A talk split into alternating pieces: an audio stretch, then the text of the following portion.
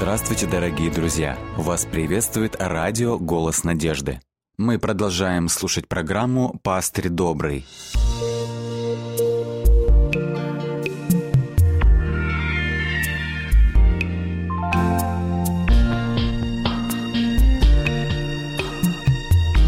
Программа «Пастырь добрый». Мы говорили о том, что э, центром повествования в 4 и в 5 главах книги пророка, э, книги Откровения становится э, книга, которая запечатана семью печатаниями, и звучит вопрос, кто же достоин снять печати и открыть книгу. И вот мы сделали с вами небольшое исследование и увидели, что в библейском контексте, в контексте Ветхого Завета, образ э, запечатанного свитка с описью грехов подразумевает, что Господь Бог наблюдает за всеми путями, замечает каждую неудачу и, образно говоря, хранит записи этих грехов в связанном и запечатанном свитке. И вот апостол Иоанн видит подобный свиток. И мы можем предположить, что в деснице сидящего на престоле подробный отчет всех греховных деяний человечества. Этот свиток нес проклятие, плач, стон и горе. Он обрекал все человечество на погибель. И он видит также, что у Агнца семь очей. Э, это образ, этот образ напоминает о видении пророка Захарии, в котором сам Господь имеет семь очей, чтобы обозревать всю землю.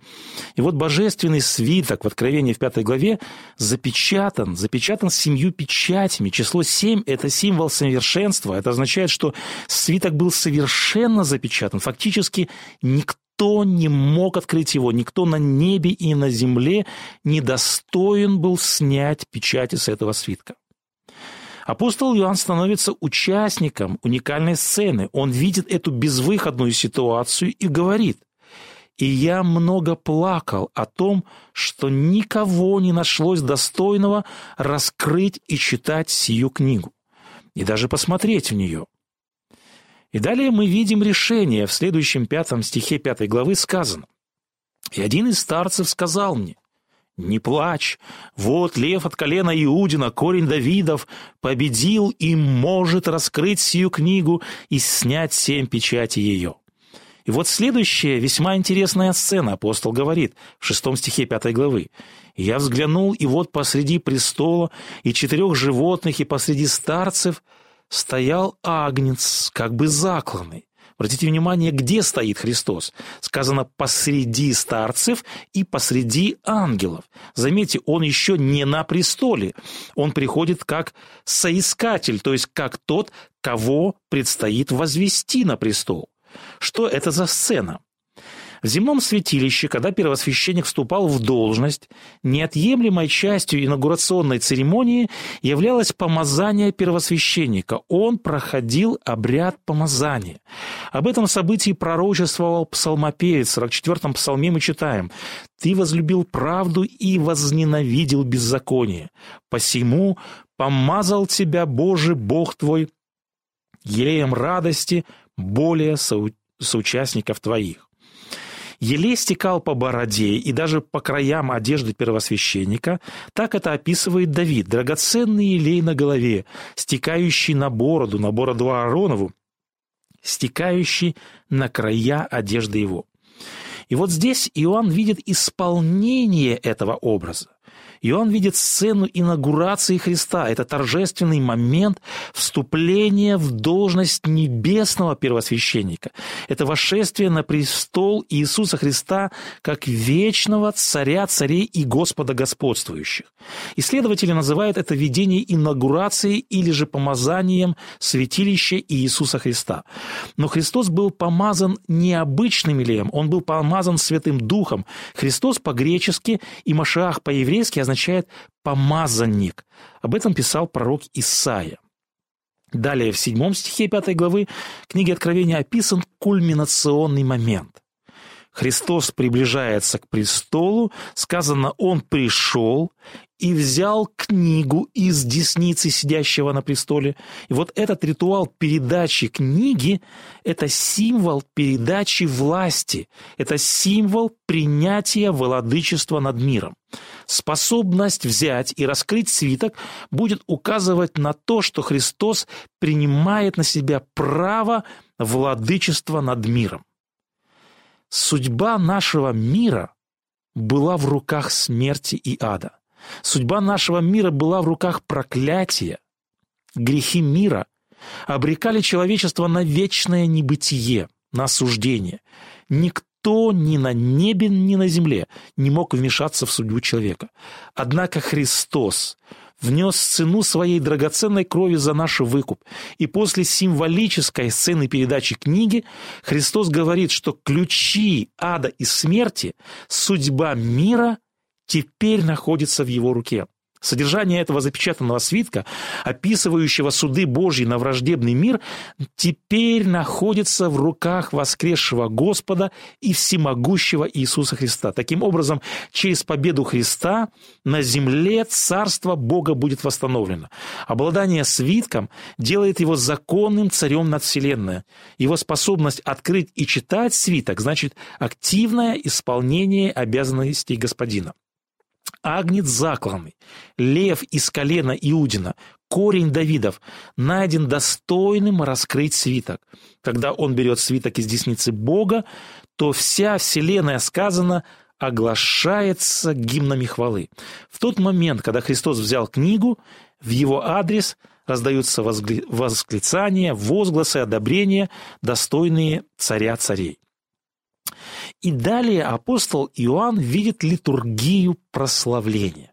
Обратите внимание, очень интересный момент. Мы здесь видим своеобразное крещендо, то есть по принципу нарастания от слабого к сильному. Мы находим, что сначала звучат слова прославления 24 старцев, об этом сказано в 9 стихе 5 главы. Потом присоединяется э, к прославлению старцев хор ангелов, об этом сказано в 11 стихе. И, наконец, к этой песне присоединяется, сказано в 13 стихе, всякое создание на небе и на земле. Это не просто литературный прием, это пророческое видение. Однажды владычество Иисуса Христа признает всякое создание. В этой небесной литургии неоднократно, как припев, повторяется возглас «Достоин агнец закладный». В этой новой песне дается ответ, почему Христос достоин принять силу, честь и славу. В девятом стихе сказано ибо ты был заклан и кровью своею искупил нас Богу. Ценой пролитой крови Иисус Христос удовлетворил требования закона, и на этом основании он является единственным, кто имеет право стать нашим защитником, стать нашим заступником, стать нашим ходатаем, взять и раскрыть запечатанный свиток. Достоинство. Быть достоинством быть достойным. Это уникальная черта, и эта черта присуща только Господу Богу и более никому другому. В четвертой главе мы говорили о том, что Бог Отец провозглашен достойным получить царские почести, честь, славу и силу на основании того, что Он является Творцом неба и земли. Подобным образом в пятой главе Христос достоин взять запечатанный свиток и открыть его, Христос достоин получить царские почести на основании того, что Он своей победоносной смертью на кресте искупил человечество и одержал победу над смертью. Христос, наш Господь Иисус Христос, победил грех и смерть. Своею кровью, драгоценной кровью, он искупил каждого из нас. Он приобрел наше спасение дорогой ценой. Именно крест. Крест Иисуса Христа сделал его единственным достойным этой чести. Благодаря своей победе на кресте Иисус Христос теперь имеет право разделить небесный престол с Отцом. Взятие свитка символически означает формальное церемониальное действие, когда Христос назначается на должность верховного правителя Вселенной и соправителя с Отцом. То есть тот факт, что Христос здесь вызывает восхищение на том же основании, что и Отец, подразумевает их равенство. Они оба вместе являются правителями, э, правителями, которые восседают на престоле Вселенной. Бесчисленные небесные сонмы, как мы э, говорили выше, как было отмечено выше, громко восклицают перед Христом, перед Агнцем. «Достоин ты взять книгу и снять с нее печати». К ним, к этим небесным воинствам присоединяются возгласы четырех живых существ, 24 э, старцев, которые пали и поклоняются со словами «Достоин агнец закланный принять силу и богатство, и премудрость, и крепость, и честь, и славу, и благословение». Использование таких терминов, как мы проследили, «десница», достоин, лев от колена Иудина, корень Давидов. Все эти термины говорят о царственности.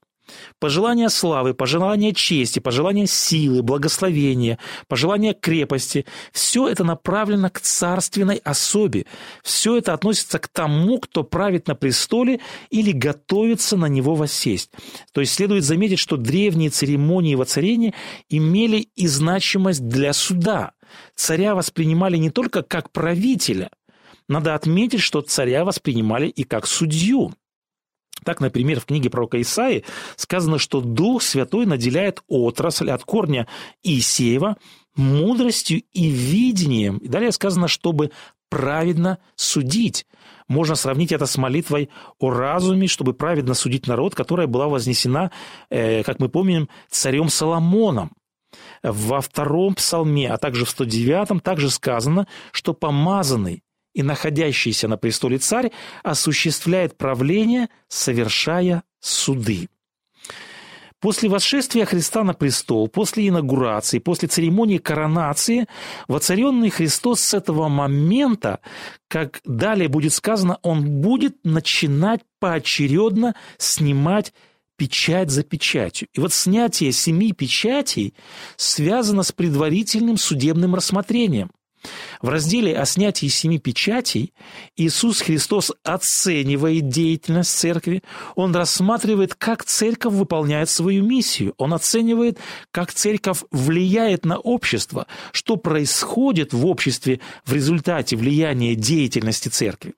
Господь показывает, что э, вскрытие семи печатей, они обнаруживают проблемы. То есть э, семь печатей скрывают те проблемы, которые возникли в проповеди Евангелия миру.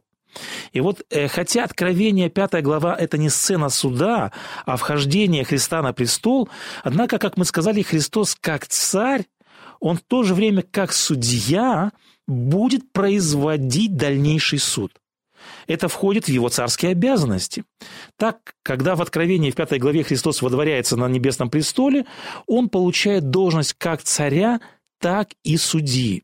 То, что он достоин и имеет семь рогов и семь очей, которые суть семь духов Божиих, указывает на его способность, указывает на его право как суди, как править, вернее, так и судить.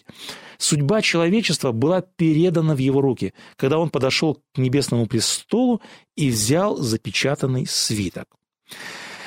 Откровения 4 и 5 главы описывают величайшее событие в плане спасения, а именно коронацию вознесшегося и прославленного Христа на небесном престоле по правую руку Отца то есть это событие произошло после воплощения, после смерти и после воскресения Иисуса Христа.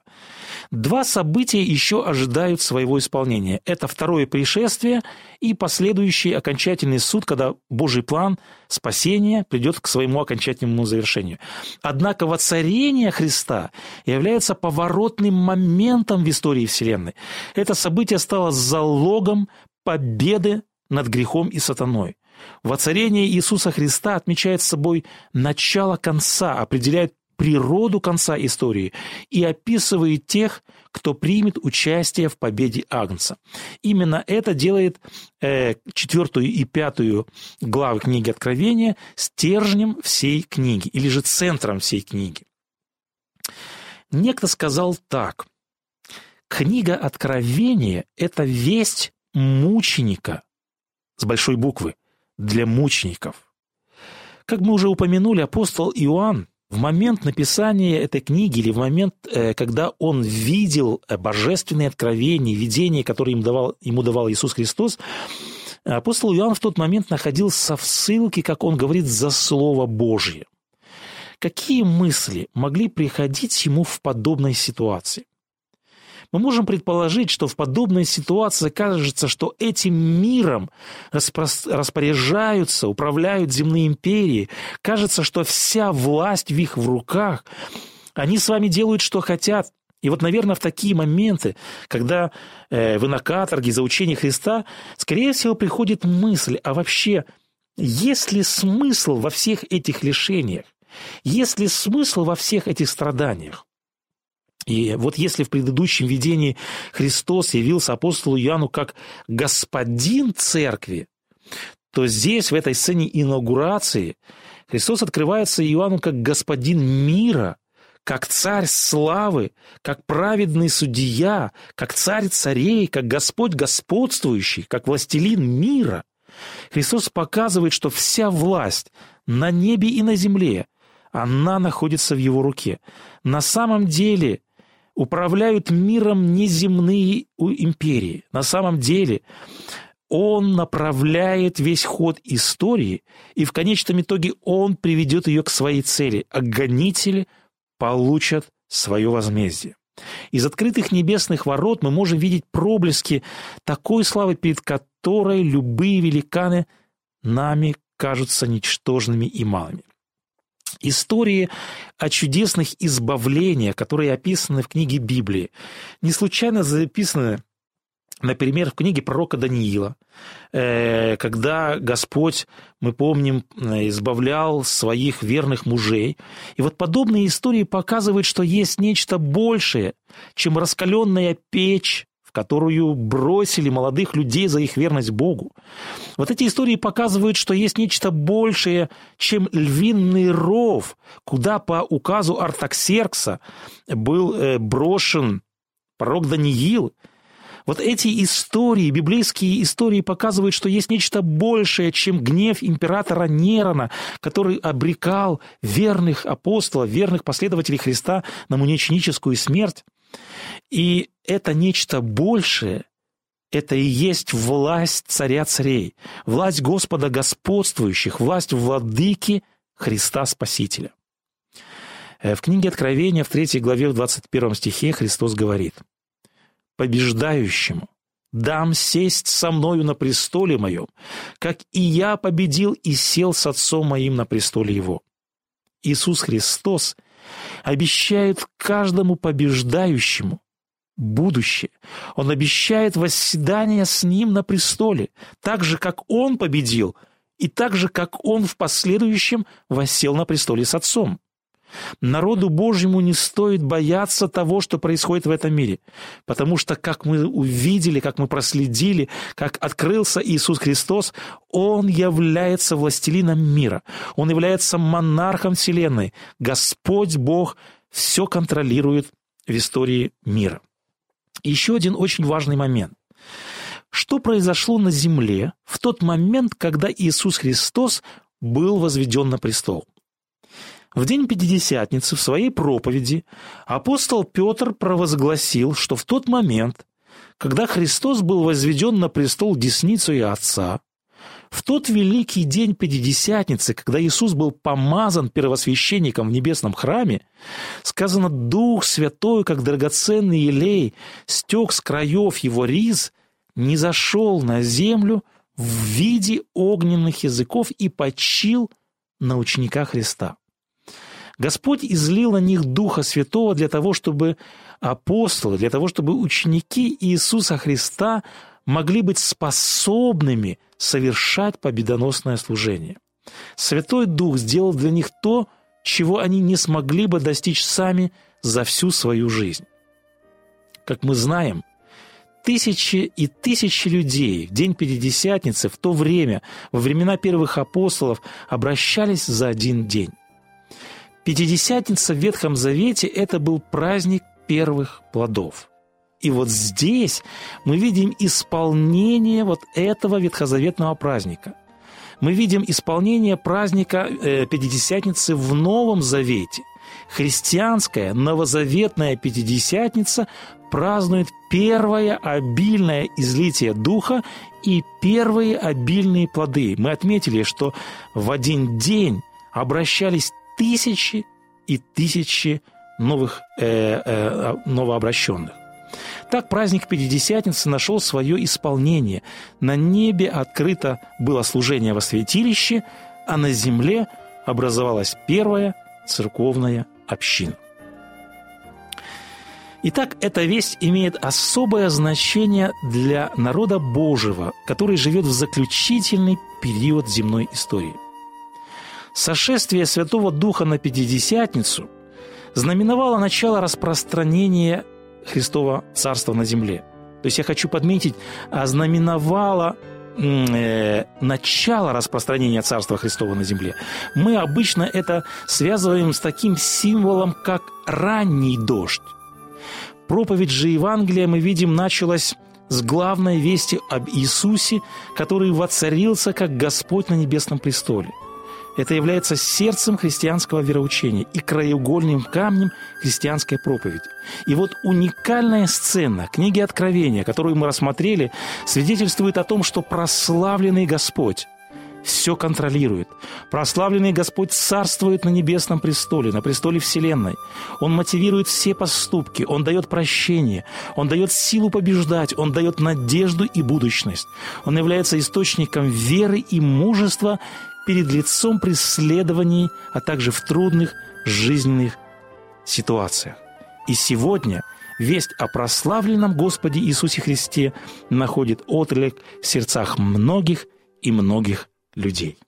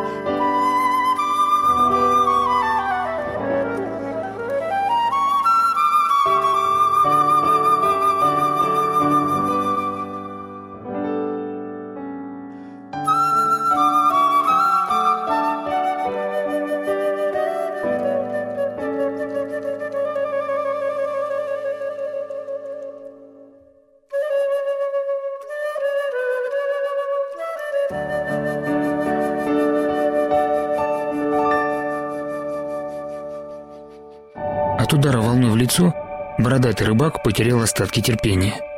Смахивая прибрежные водоросли с лица одной рукой, другой он, раздирая ладонь, остервенело держался за толстую веревку. Лодку закручивал на волнах, и эта карусель выворачивала содержимое человеческих тел и душ. Рыбацкое судно не казалось уже большим и удобным, а было набором невысоких бортов, порванных снастей и уцелевшего скарба. Центральная мачта с нерабочим парусом одиноко свистела над испуганными до смерти людьми. Уже двоих вытаскивали из воды и старались не думать, кто же будет следующий. Бородач сквозь туман брызг и обрывки паруса, который израненным крылом метался над судном, пытался разглядеть предводителя. Мокрая одежда, слипшиеся от всепроникающей воды волосы делали всех схожими на вид близнецами, которые в нелепых позах и под разными углами держались внутри лодки. Найдя желаемое, хлюпая по воде и ловя обрывки веревок, он стал пробираться на корму. Его учитель лежал поперек лодки, уперевшись ногами и головой в разные борта, накрытый походным плащом. Несоответствие круговорота лодки и смирно лежавшего человека даже напугало моряка. Но отбросив капюшон, он увидел, что наставник жив и просто спит. Может, такая картина и умилила его преданное другу сердце, но сейчас, на краю гибели, он откровенно разозлился. Стараясь перекричать бурю и тормоша за плечо спящего, он пытался выразить в приемлемых в их отношениях словах и свое недовольство этой бурей, и свое раздражение попустительским сном учителя, которое явно не соответствовало его ожиданию близкой смерти. Встревоженный наставник вперед сел и тут же, окачанный с ног до головы водой, задорно сказал «Ого!». Затем, пружиня ногами, ловко поднялся прямо на корму и раскатисто крикнул за борт «А ну прекрати!». Ветер, иссякнув шуму, пропал вдали. Вытирая по-ребячески лицо, он повернулся и спросил у учеников «Зачем?». Белые от переживаний и страха лица людей, как картины смотрели на него. «Зачем вы так боитесь?» Евангелие от Марка, глава 4. С вами был Александр Медведков. Заходите, пишите и оставляйте отзывы на сайте голоснадежды.ру.